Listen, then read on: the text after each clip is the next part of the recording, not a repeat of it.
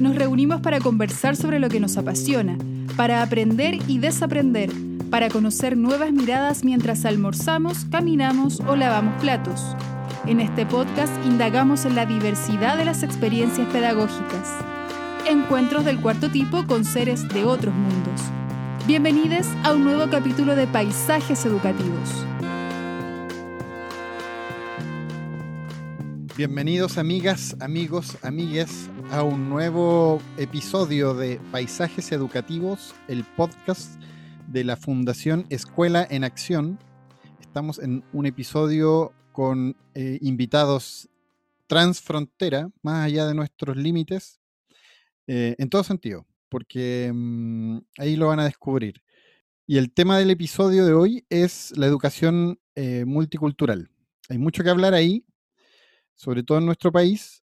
Hay mucho que construir, al parecer. Y para esta ocasión tenemos a Martín Cáceres, casi un habitual, y a nuestro invitado Dominique de Melene. Dominique, partamos por Dominique, eh, que nos cuente quién es y dónde está. Buen, buenas tardes, buenos días, buenas noches, Dominique. Buenas tardes, Carlos Martín. Gracias primero por esta invitación transfronteras y por compartir. Creo que es lo que nos permite un poco este tema del coronavirus, de, de empezar a intensificar un poco estos intercambios de tema virtual. Así que soy Dominique de Belén, soy sociólogo belga, viviendo en Paraguay desde hace 25 años. Y para llegar a Paraguay hice varios caminos en el mundo de, de la educación, en educación popular en, en, Bélgica, en Francia, y después llegué a, a, Paraguay casi sin hablar castellano y entré en el mundo de, de la educación rural en Paraguay y más adelante un poco en el tema de, de la educación intercultural y eh, bilingüe e indígena. Así que, bueno, este tema de la educación intercultural es como el resultado de, de un camino, nos, tanto el, el, resultado de un estudio antropológico o pedagógico, pero más bien el resultado de, de un vivir por diferentes senderos. Excelente, súper interesante el, el viaje.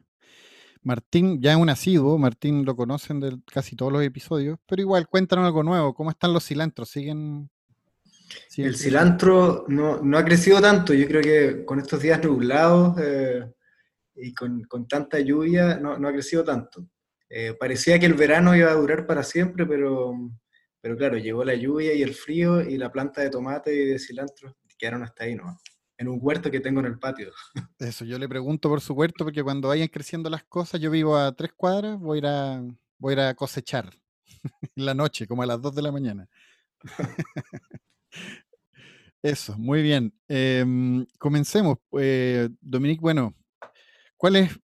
Tú, nosotros sabemos, y ahí podrías quizás contarnos un poco, que tú trabajas, eh, tienes vínculos eh, con el Estado paraguayo. Estás trabajando en planes y programas de, educación multicultural para Paraguay, para el Estado paraguayo, ¿no? Sí, en forma breve, así llegué en Paraguay y trabajé para una fundación en, en programa de educación rural. A partir de, eso, eh, el Estado me, pidió, eh, a través de un, una colaboración, de sistematizar un programa que era un programa de, educación activa, de escuela activa, que era un, programa para escuela plurigrado en, el campo. A partir de eso diseñamos un, programa importante que era el programa Escuela Viva, que era un programa para mil escuelas rurales y, y escuela urbana.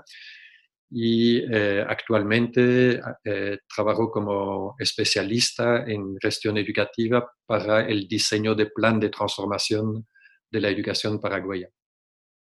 Súper, muy bueno. Yo estuve revisando esos documentos porque están en internet, el de Escuela Viva, y encontré dos documentos PDF que uno los vamos a dejar yo creo que en el vínculo de Spotify para que los puedan descargar y mirar, porque están súper interesantes y se pueden como aprender de ello harto.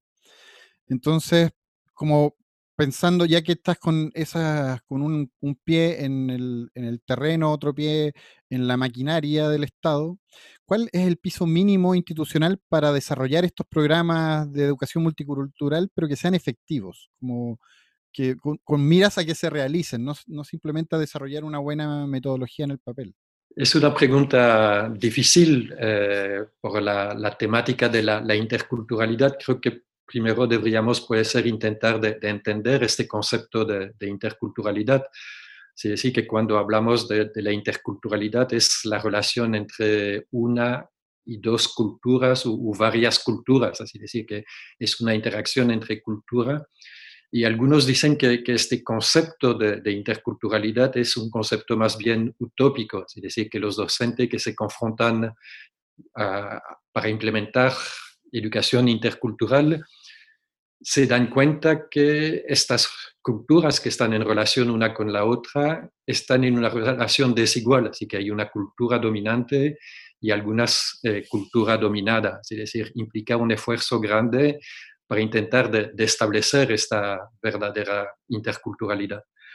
Así que cuando hablamos de, piso mínimo y, de efectividad, deberíamos entender que este concepto de piso mínimo y de efectividad pertenece también a una cultura. Es decir, que si hablamos de, relación entre cultura, tenemos que hablar un poco de relación entre percepción distinta, de visión, de cosmovisión distinta del mundo y el concepto de, piso mínimo y de efectividad pertenece a una cosmovisión del mundo que es un poco la cosmovisión del mundo que está dentro de la educación actual. Es decir, en nuestra educación actual hablamos de desarrollo educativo, hablamos de, competencia, que son, de hecho, muchos lo dicen, concepto que prestamos un poco de, de otro mundo que es el mundo económico. Así que cuando buscamos un poco este tema de, piso mínimo, eh, me hace pensar a una reflexión que hicimos no tanto en el campo de la educación en Paraguay, pero en el tema de la reducción de la pobreza. Es decir, hicimos un, plan nacional de reducción de la pobreza e intentamos llevarlo a, a las comunidades indígenas. Y allá una experiencia que tuvimos es trabajamos con 25 líderes indígenas y le preguntamos un poco cómo sería su comunidad dentro de, cinco años, un poco este concepto de planificación y de desarrollo que usamos eh, cuando queremos justamente levantar un poco los pisos. Primero los líderes se quedaron un buen tiempo en silencio, así pensando, muy, mucho tiempo, y me, generó un poco de, de ansiedad. Y después dijeron, lo que queremos dentro de cinco años es una comunidad tranquila Decimos, pero ¿qué significa este concepto de, comunidad tranquila? Y explicaron, así es una comunidad que no tiene conflicto con sus vecinos, que es una comunidad que no tiene conflicto interno, es una comunidad que tiene suficiente naturaleza, eh, calidad de naturaleza, porque allá está la, fuente de nuestra vida. Y a partir de eso podemos desarrollar una educación propia y tener alimentos y salud.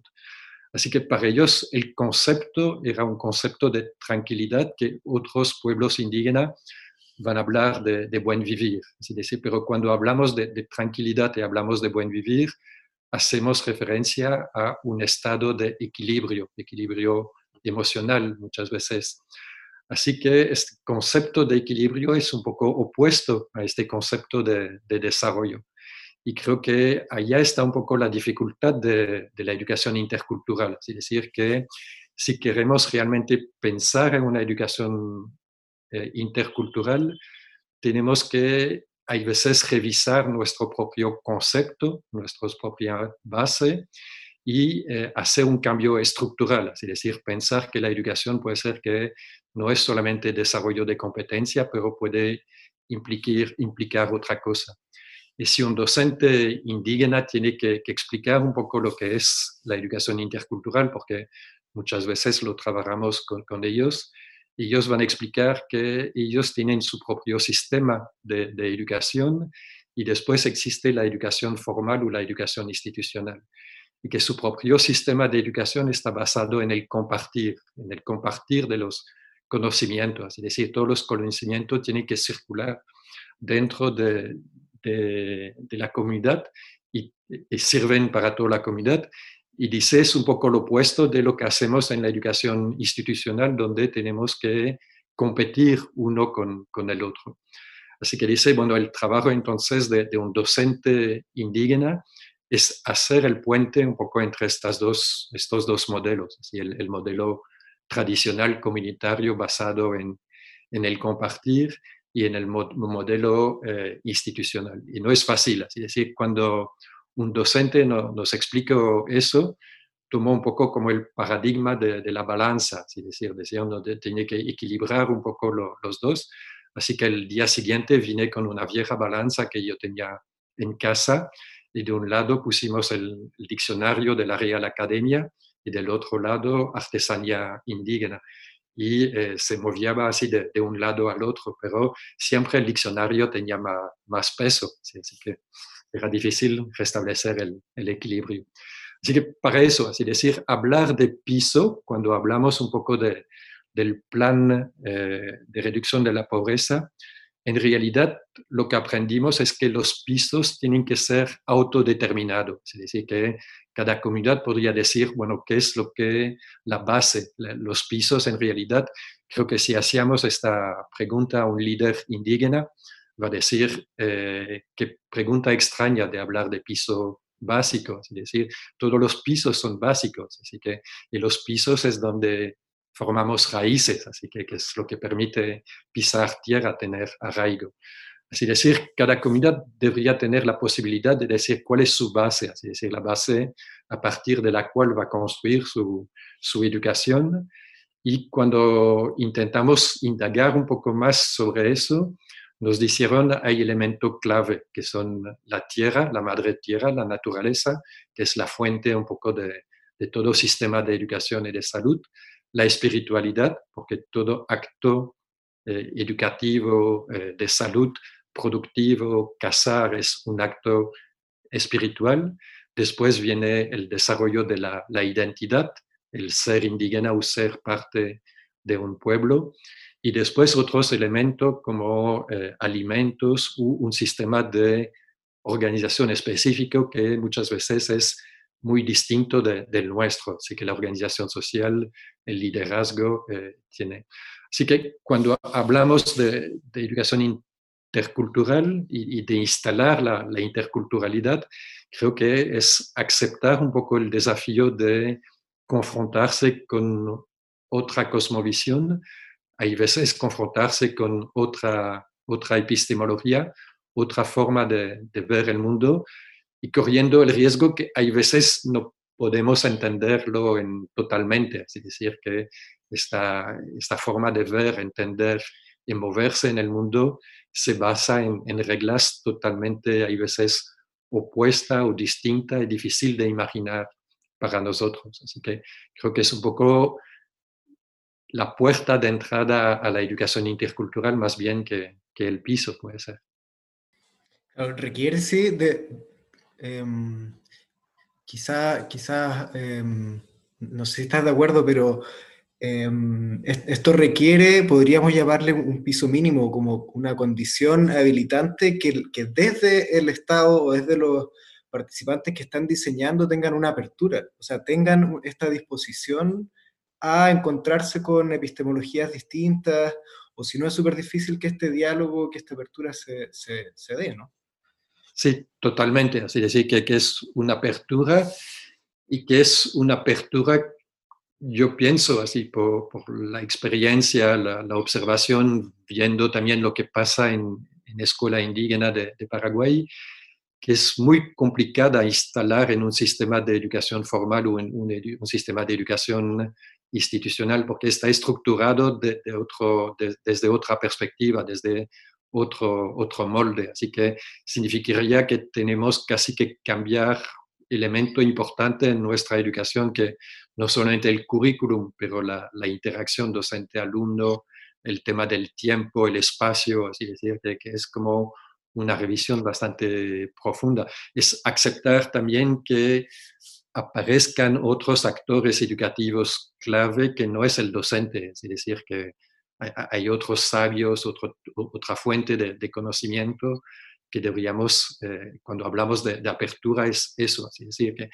solemos eh, decir que cuando se, instalaron las primeras escuelas en comunidades indígenas, el trabajo del docente era un poco complicado, ¿sí? porque los niños entraban y salían en el aula, ¿sí? porque ellos tenían la costumbre que la educación era como un proceso comunitario y que se hacía en contacto con el entorno y no tenía mucho sentido para ellos quedarse sentado cuatro horas en, el aula. Así que había que hacer como un pacto con, con, ellos y creo que, imagino que es un poco el pacto que tiene que hacer todo docente de educación inicial con los niños en el inicio es el proceso de, socializar a los niños para que se queden quietos. Y al final puede ser que lo que aprendí es que podríamos en esta dinámica de, apertura aprender mucho de la educación intercultural. Es decir, podría ser lindo imaginar o volver a imaginar una escuela donde los niños entran y salen casi cuando quieren, es decir, porque significa que si están adentro tienen un interés para aprender, tienen una motivación, así decir, que, y, al final la clave del aprender pasa por, por eso, así decir, que a nivel pedagógico sabemos también que si no logramos captar el interés de los alumnos, no pasa. El, así que ahí hay como un redescubrimiento un poco de, de cuáles son los elementos para motivar un poco este, este interés.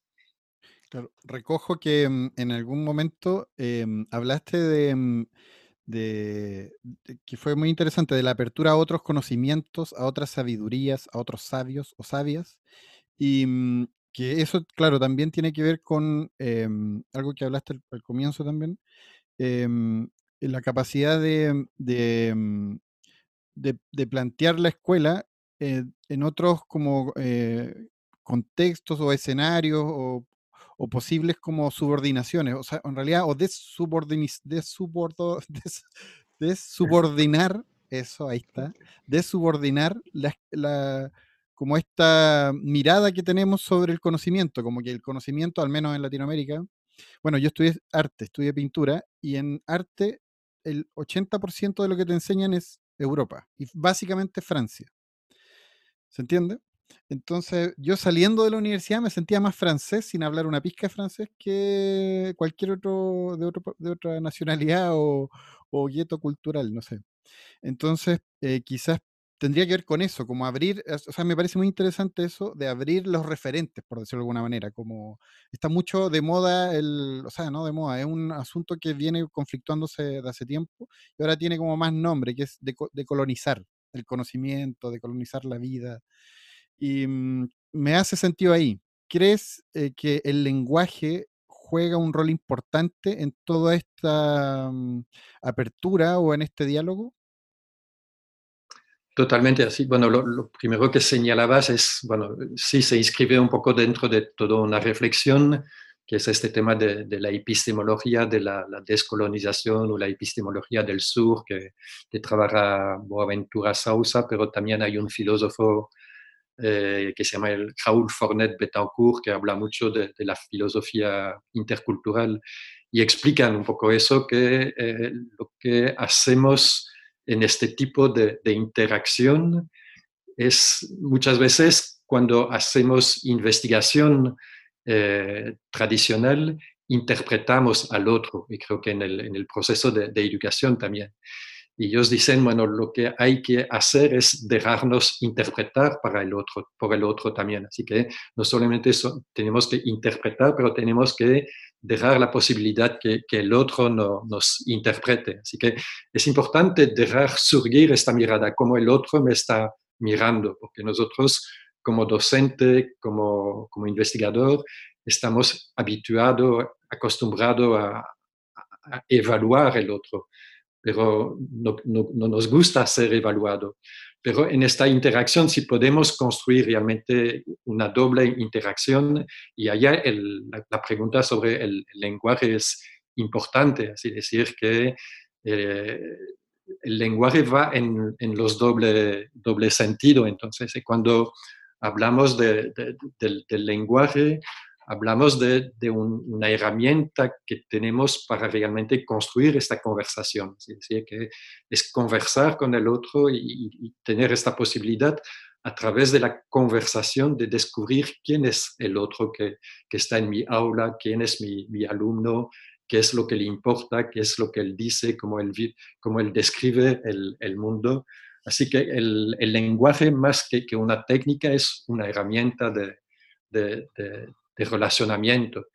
Y, allá, eh, cuando hablamos del lenguaje, creo que la escuela tal cual la conocemos limito también eh, mucho los canales y los tipos de, lenguaje. Es decir, el lenguaje es, utilizaste el concepto de lenguaje y no de lengua.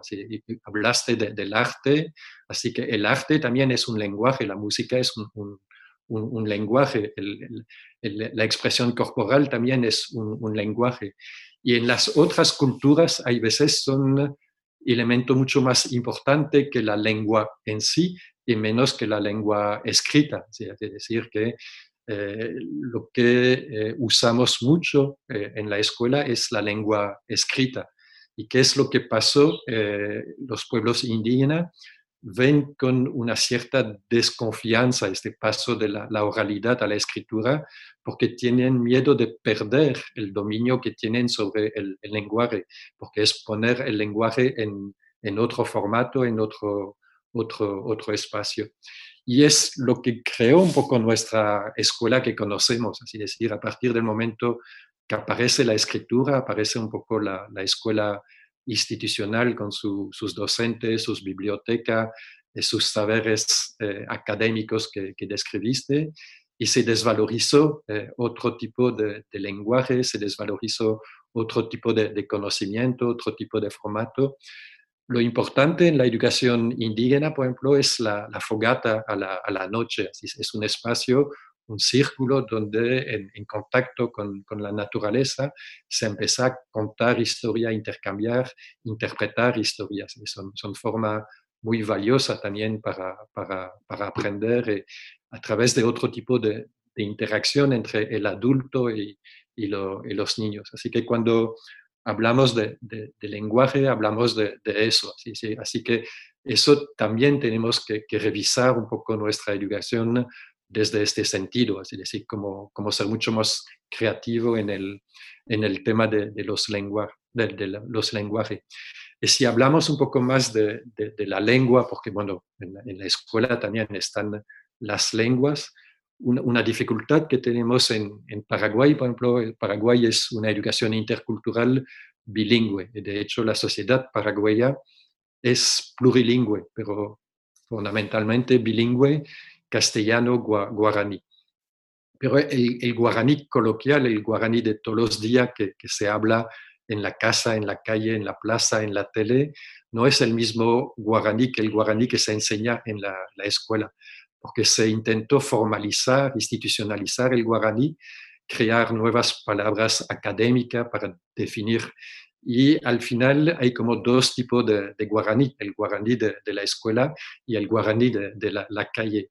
Y eso es un poco el reflejo un poco de lo que pasa en, nuestras escuelas, es decir, a la escuela le gusta eh, desarrollar un pensamiento abstracto, eh, una cultura también eh, determinada.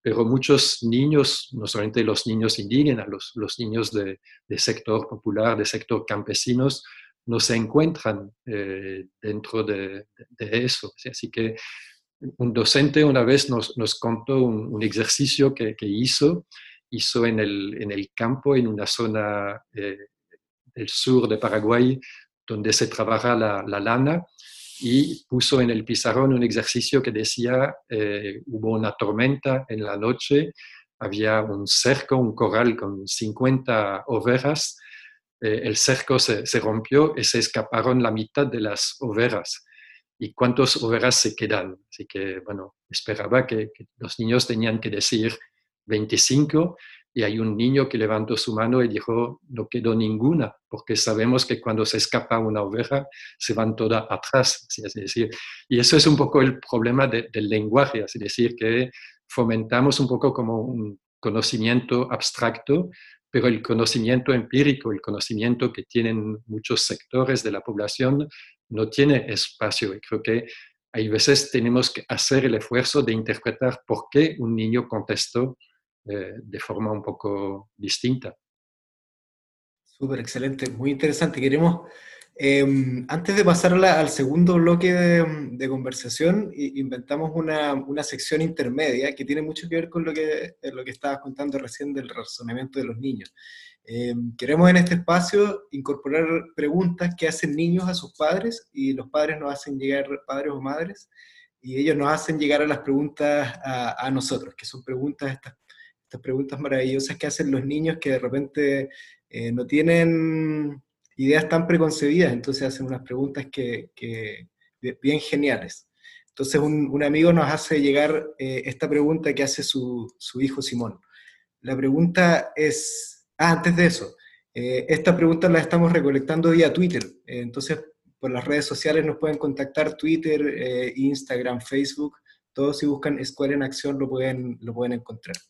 Entonces esta pregunta la idea es contestarla mm, como quieras en realidad. La pregunta que hace, que hace Simón de tres años es, ¿todos somos familiares? Esa es la pregunta. ¿Qué, qué te hace pensar? ¿Cómo le responderías a Simón?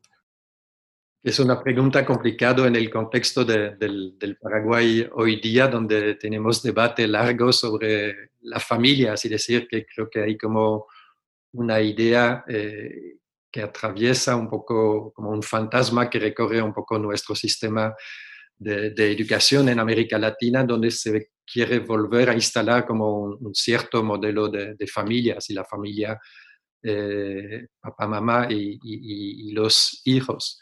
Pero este concepto es, no siempre fue así, así en, las comunidades indígenas. Todos somos familiares porque es el concepto de, familia extensa, es decir, la, familia es un poco la relación con todas las personas que están en mi comunidad. Así, que, y la diferencia es que podemos saber que, bueno, hay familia que pertenece a tal clan o a, tal otro, pero nos identificamos y, el lazo familiar. Así que creo que sí, todos somos familiar por la calidad de la relación que podemos establecer con, con, con los otros. Y creo que, bueno, una cosa que siempre me, llamó la atención en, en, Paraguay, pero puede ser creo que en Chile también, es que todos los compañeros de mi hijo en la escuela me llamaban tío, es decir, que, que era como una forma de, de adoptar a, alguien, así que me parece muy bien, así decir, que eh, podemos adoptar más personas y agregar y extender un poco nuestra familia. Súper. Buena, buena respuesta.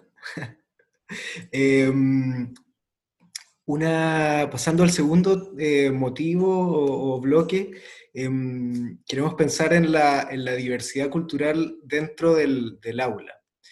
Entonces la, pregunta, la primera pregunta es, em, ¿cuáles habilidades o conocimientos o formas prácticas debería desarrollar un docente para, trabajar en este tipo de, programas de educación eh, multicultural?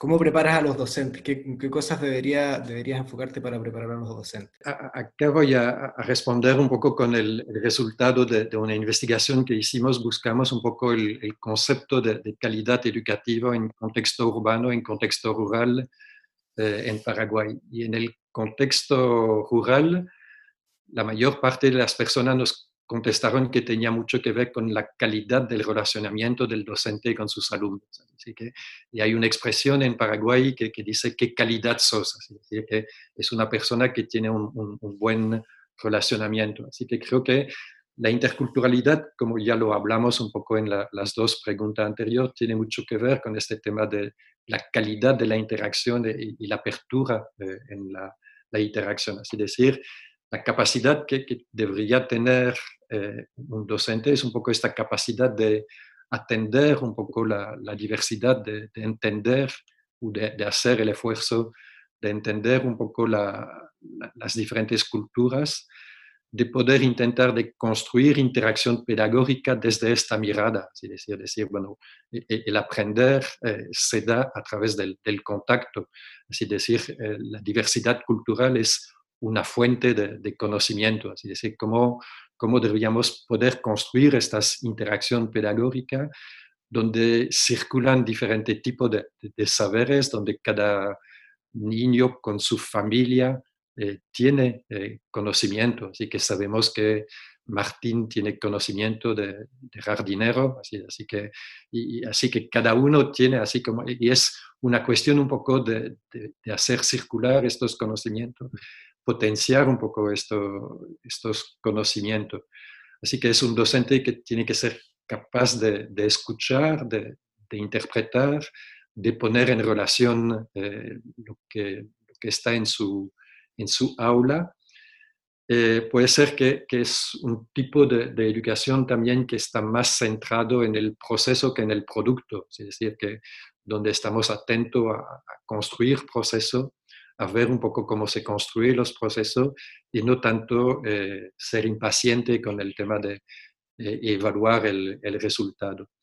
Significa también que, es, no todo está centrado en el, en el docente, pero también puede ser en, la gestión de este tipo de, escuelas, la, la, gestión de estos sistemas educativos, donde tenemos que tener como herramientas de gestión donde se fomenta mucho más el diálogo y la participación social efectiva. Es decir, eh, también eh, la comunidad puede ser eh, factor de, conocimiento. Así que uno de, los lugares donde pudo vivenciar eso fue una escuelita indígena en la Amazonia ecuatoriana. Así que cuando llegamos, la escuela no estaba organizada por grado, sino la, la escuela estaba organizada por eh, niveles. Así decir, que el currículum de la educación indígena se dividía en 70 unidades y, las unidades empezaban desde la concepción del niño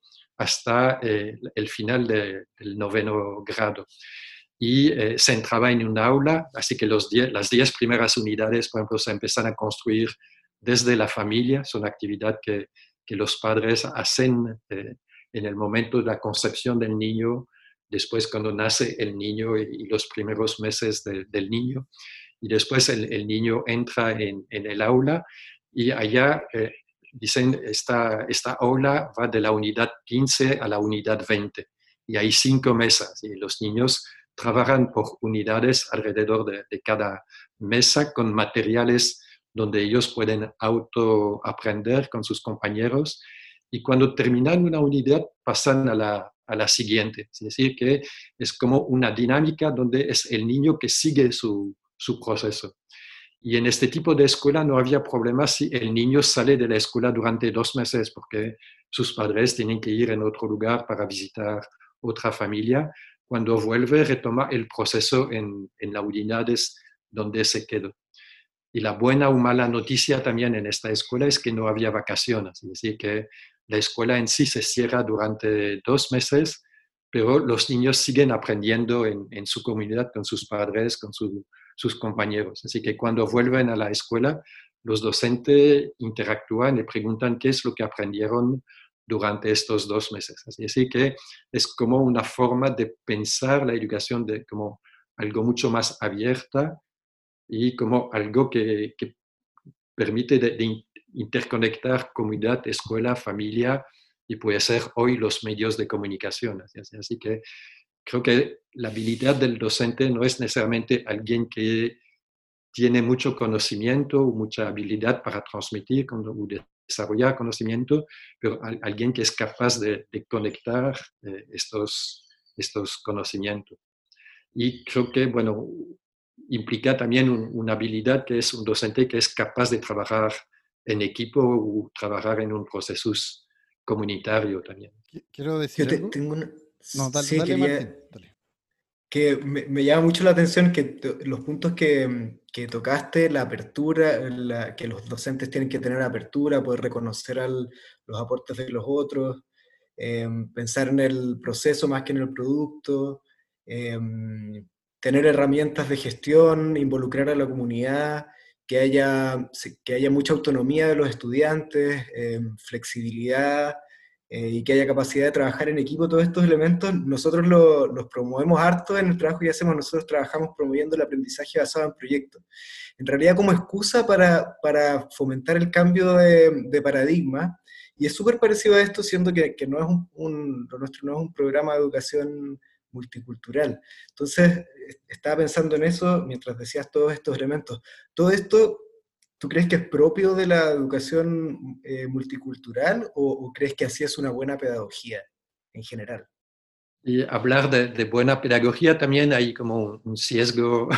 Sí, no, me refiero, me refiero a cómo tú te imaginas que debería ser, cómo, cómo te gustaría a ti que fuera. No, yo pienso que, en realidad eh, dentro de, un aula que, que, sea no solamente por la diferencia étnica o, geográfica, hay mucha diversidad cultural. Así, es que imagino que en un aula eh, del centro de, Asunción, también donde estamos en un, supuestamente una cultura mucho más urbana, hay eh, mucha diversidad cultural. Es decir, muchas veces asimilamos el tema de cultura a una nación, a un pueblo, eh, pero la, cultura tiene mucho que ver con lo que el niño desarrolló en su, en su familia antes de, entrar en, la escuela.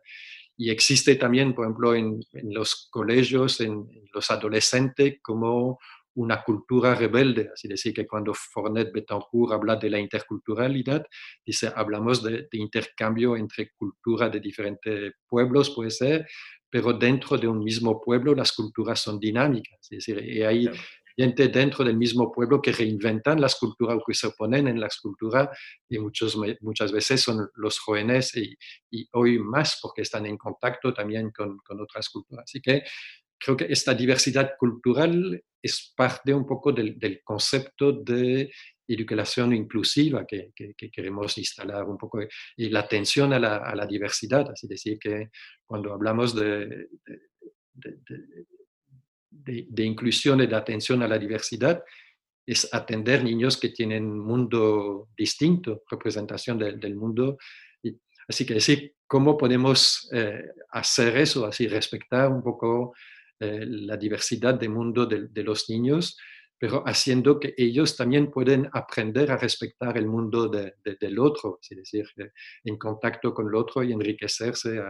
así que para mí, interculturalidad e inclusión van casi de, par y creo que lo que, vos planteabas era como buscar una, una educación que, que, respecta un poco esta diversidad.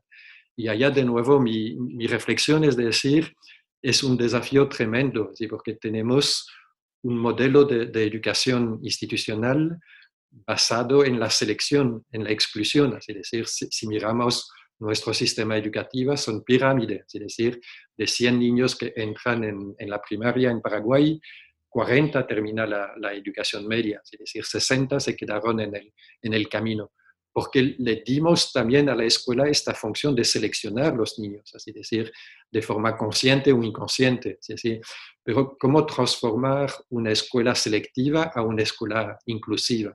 Creo que, que, es el desafío eh, que al cual tenemos que poner mucho más pensamiento, es decir, porque toda nuestra cultura docente, nuestros hábitos, nuestras rutinas docentes, muchas veces corresponde a este modelo de, selección. Y no es fácil decir, y, tenemos una presión del sistema, también una presión burocrática para que, e, eso pase también en, el término de rendir cuenta, de, evaluar los docentes, los alumnos. Así decir, implica que tenemos que mirar el alumno de, forma distinta, es decir, y, mirar un poco la, educación de forma distinta. Cuando una comunidad indígena educa a un niño, es para que él sea indígena, que sea eh, guaraní, que sea embúa. Así que el, ser indígena es la esencia de la educación. Pero nuestra educación apuntamos a formar profesional, pero formamos realmente ser humanos, así que tienen identidad y que son capaces de relacionarse y, como diría Maturana, de convivir un poco con, con los otros. Así, así que implica tener como una mirada distinta un poco sobre el producto de, de la educación y sobre el tipo de, de, sociedad que vamos a lograr a partir de, de eso. Yo quería hacer como que lo conversamos en la pre-entrevista y es que mm, Claro, en Chile hay, según el censo mal hecho de hace un tiempo atrás, eh, hay un millón doscientos cincuenta y un mil extranjeros que deben haber más a esta altura, que no alcanza a ser el 10% de la población. Y, mm, y, la educación rural es un 30% del, del, del, total de la educación en, en Chile. Y mm, mirando esos dos datos, que son números nomás, pero poniéndole ojo a eso, en general la educación, eh, o sea, perdón, el, los, inmigrantes eh, viven en, las ciudades, los encuentras más en las ciudades eh, y en ciertos lugares, en ciertos sectores de las ciudades.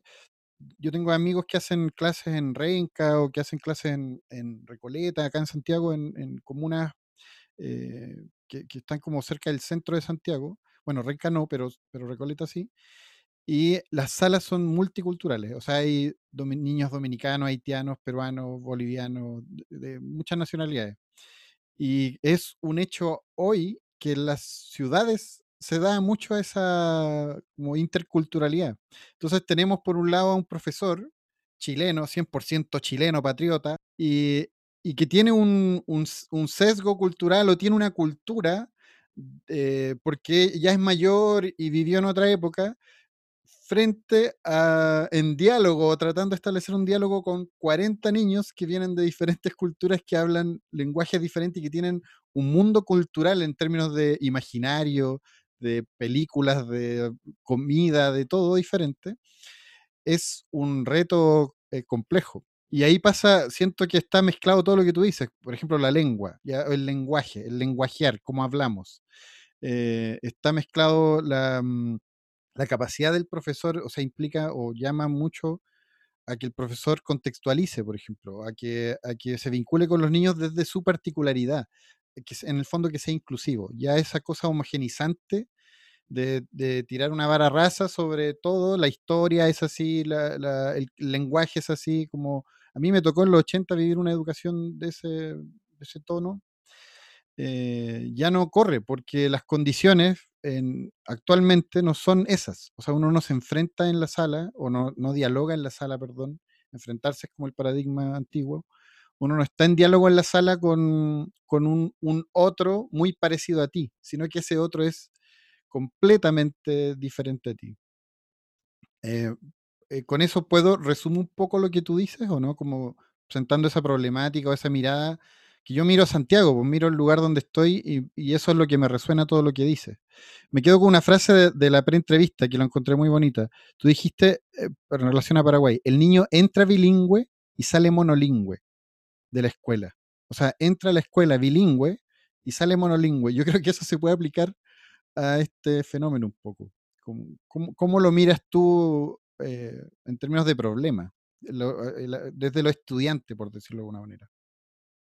Sí, así que tiene que ver un poco con la misión que le damos a, nuestra educación nacional, así decir que eh, este señor docente chileno que, hizo toda una carrera muy importante porque formó a, muchos niños eh, chilenos, creo que recibió la misión de eh, instalar la cultura chilena, es decir, que lo que se esperaba de, la, educación dentro de, un Estado es asimilar a las diferentes culturas a una cultura nacional. Así que, y eso se, hizo en todos los países del mundo, así decir que todos los países del mundo se construyeron en un mosaico cultural, de diversidad cultural y de diversidad de lengua, y cuando se decretó que había Estado nacional, teníamos que utilizar la educación para crear un poco esta, esta cultura nacional. Así que se instaló la idea que tienen que asimilar la cultura nacional.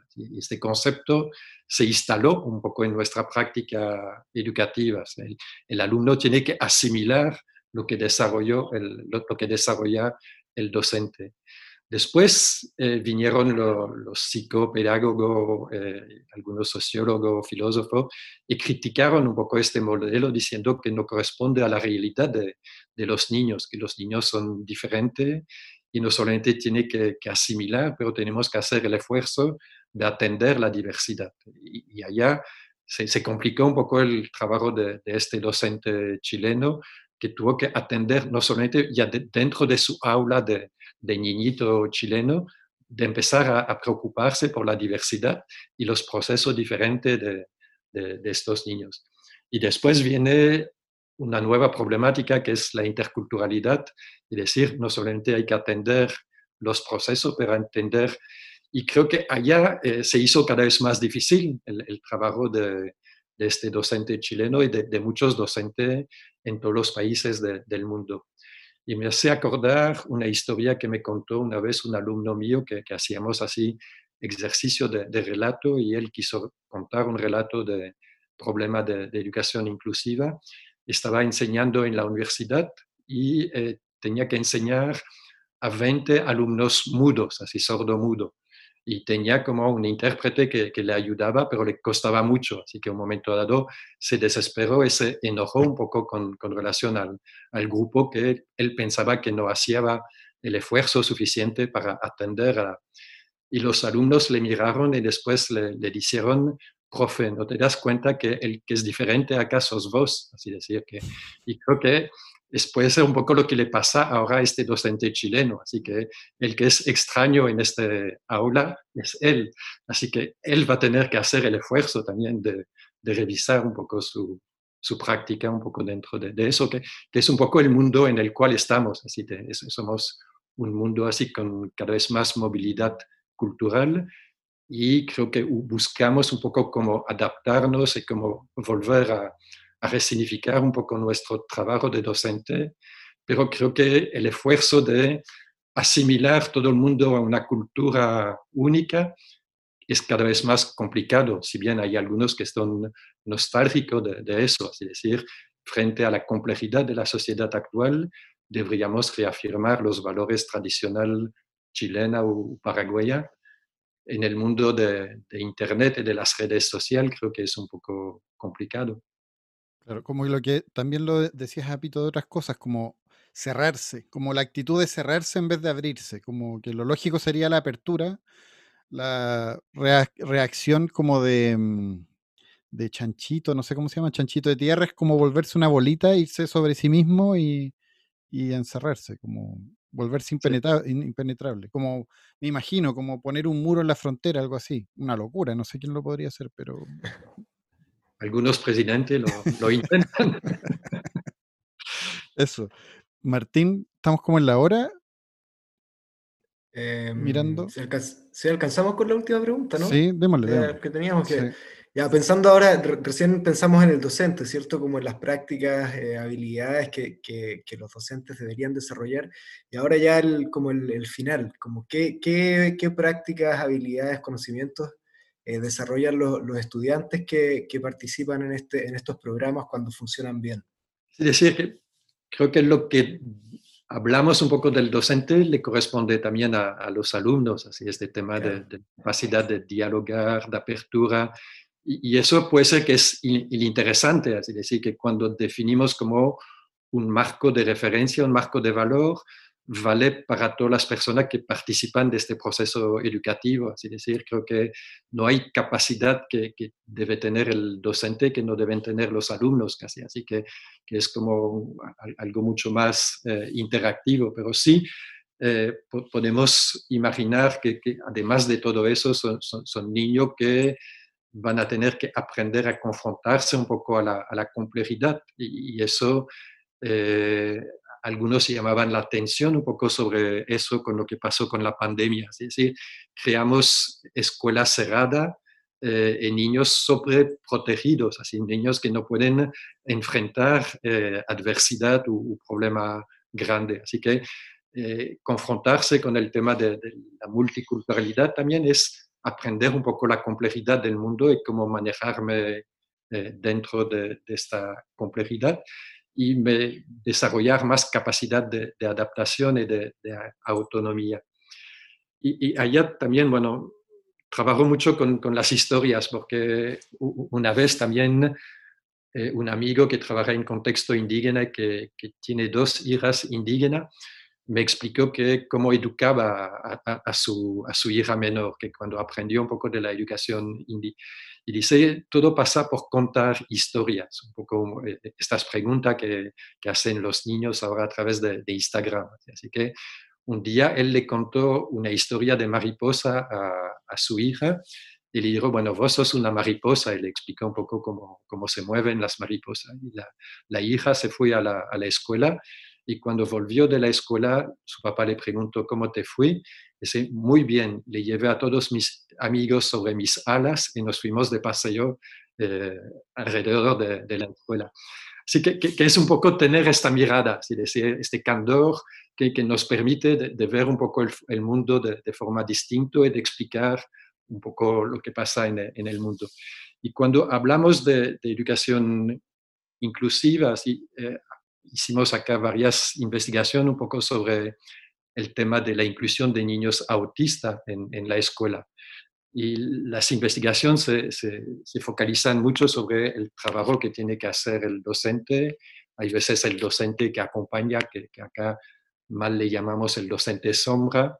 Hay veces sobre eh, la gestión inclusiva de la escuela, la relación con la familia pero pocas veces se puso la mirada sobre los compañeros mismos, es decir, qué hacen los niños dentro de una clase para incluir otro compañero. Mm.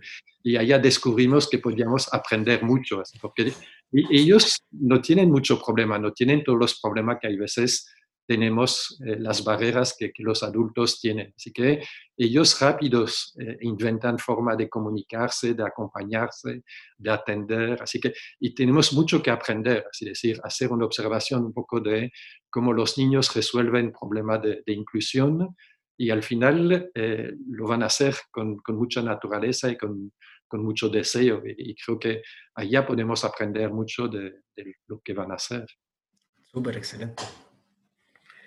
No, pasamos al, bloque final. Muchas gracias, Dominique. Eh, Súper buenas reflexiones, muy, muy pertinentes.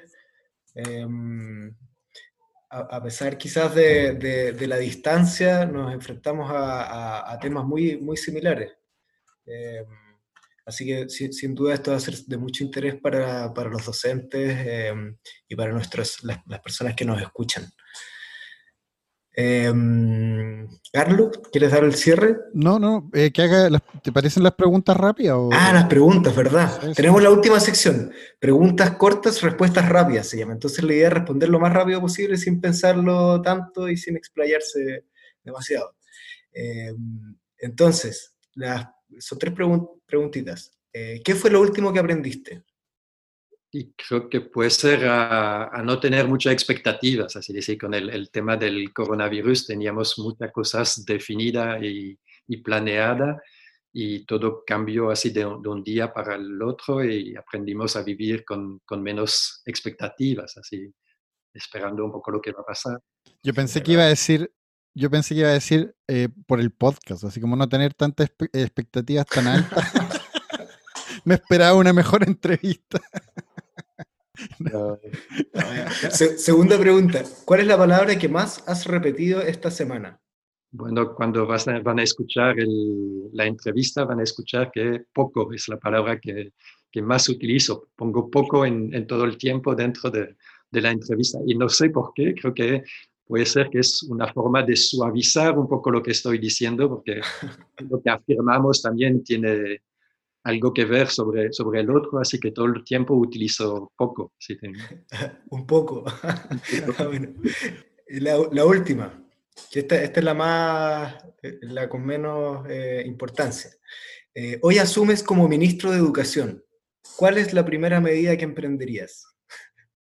Creo que la primera medida es no tomar medidas, es decir, que en este concepto de, de, la transformación educativa, creo que el, tenemos que reconocer un poco el fracaso de, de todos estos procesos de reforma que hicimos eh, intentando tomar medida, hacer un cambio por decreto. Y de acuerdo un poco a lo que hablamos eh, esta tarde, creo que lo que debería hacer puede ser un ministro de Educación durante su primer mes es escuchar, dialogar, visitar escuelas, sentarse con niños. Así que no tomar medida, pero crear las condiciones de, de un diálogo. Súper. Como que tendría que ser un ministro antropólogo, algo así. Eh, etnógrafo. Sería, interesante, sí. Muy bien, muchas gracias, Dominic. Muy interesante. Y claro, lo que dice Martín, como que se, asemeja a todo. Yo, yo lo miro, lo que conversamos lo puedo mirar en muchos lugares donde hemos trabajado. Y creo que por lo mismo a los profesores chilenos con los que trabajamos y los que nos escuchan, les puede servir mucho. Muchas gracias, Dominic, por tu tiempo, por tu conocimiento, por tus viajes, por tu, por tu memoria, muy buena memoria. Y mm, nada, no estamos. Martín, ¿quieres saludar, despedir a alguien? Eh, esta vez no lo pensé. Saludos a, a, mi familia, a Punta Arenas, allá a la, a la gente que está, que está desarrollando alternativas diferentes, a la gente del, del Museo de Historia Natural Río, Río, Seco. Alguna vez, Dominique, tienes que ir a, a Punta Arenas, al, al, sur de Chile. Eh, una ciudad muy interesante. Sí. El sí. museo, gran, gran museo, gran museo nacional. Sí, muy diferente, muy bueno. Y Dominique, ¿quieres enviar algún saludo? Esto va, esto va a cruzar el Atlántico, en todas las direcciones, porque un podcast en Spotify se puede escuchar en diferentes partes del mundo. Y quizás afuera del mundo, no lo sabemos. no, primero creo que muchos saludos a, a, los amigos chilenos, porque tengo varios amigos también eh, antes de cruzar el Atlántico en, en Chile. Y saludos también a, a, todos estos docentes, educadores, padres que van a escuchar el, el, programa radial. Realmente espero que este compartir, esta conversación puede tener algo de, de sentido eh, para, ellos. Y después, bueno, saludo por todas estas personas que encontré en el camino con este sueño un poco de, construir una educación y, y que compartimos y aprendimos juntos. Muy bien, muchas gracias Dominique, gracias Martín. Nos escuchamos en un próximo episodio. Ahora, lo que digo siempre, una linda cortina musical que ya la va, va, a estar disponible en Spotify también para que la descarguen y se mareen. Muchas gracias, adiós.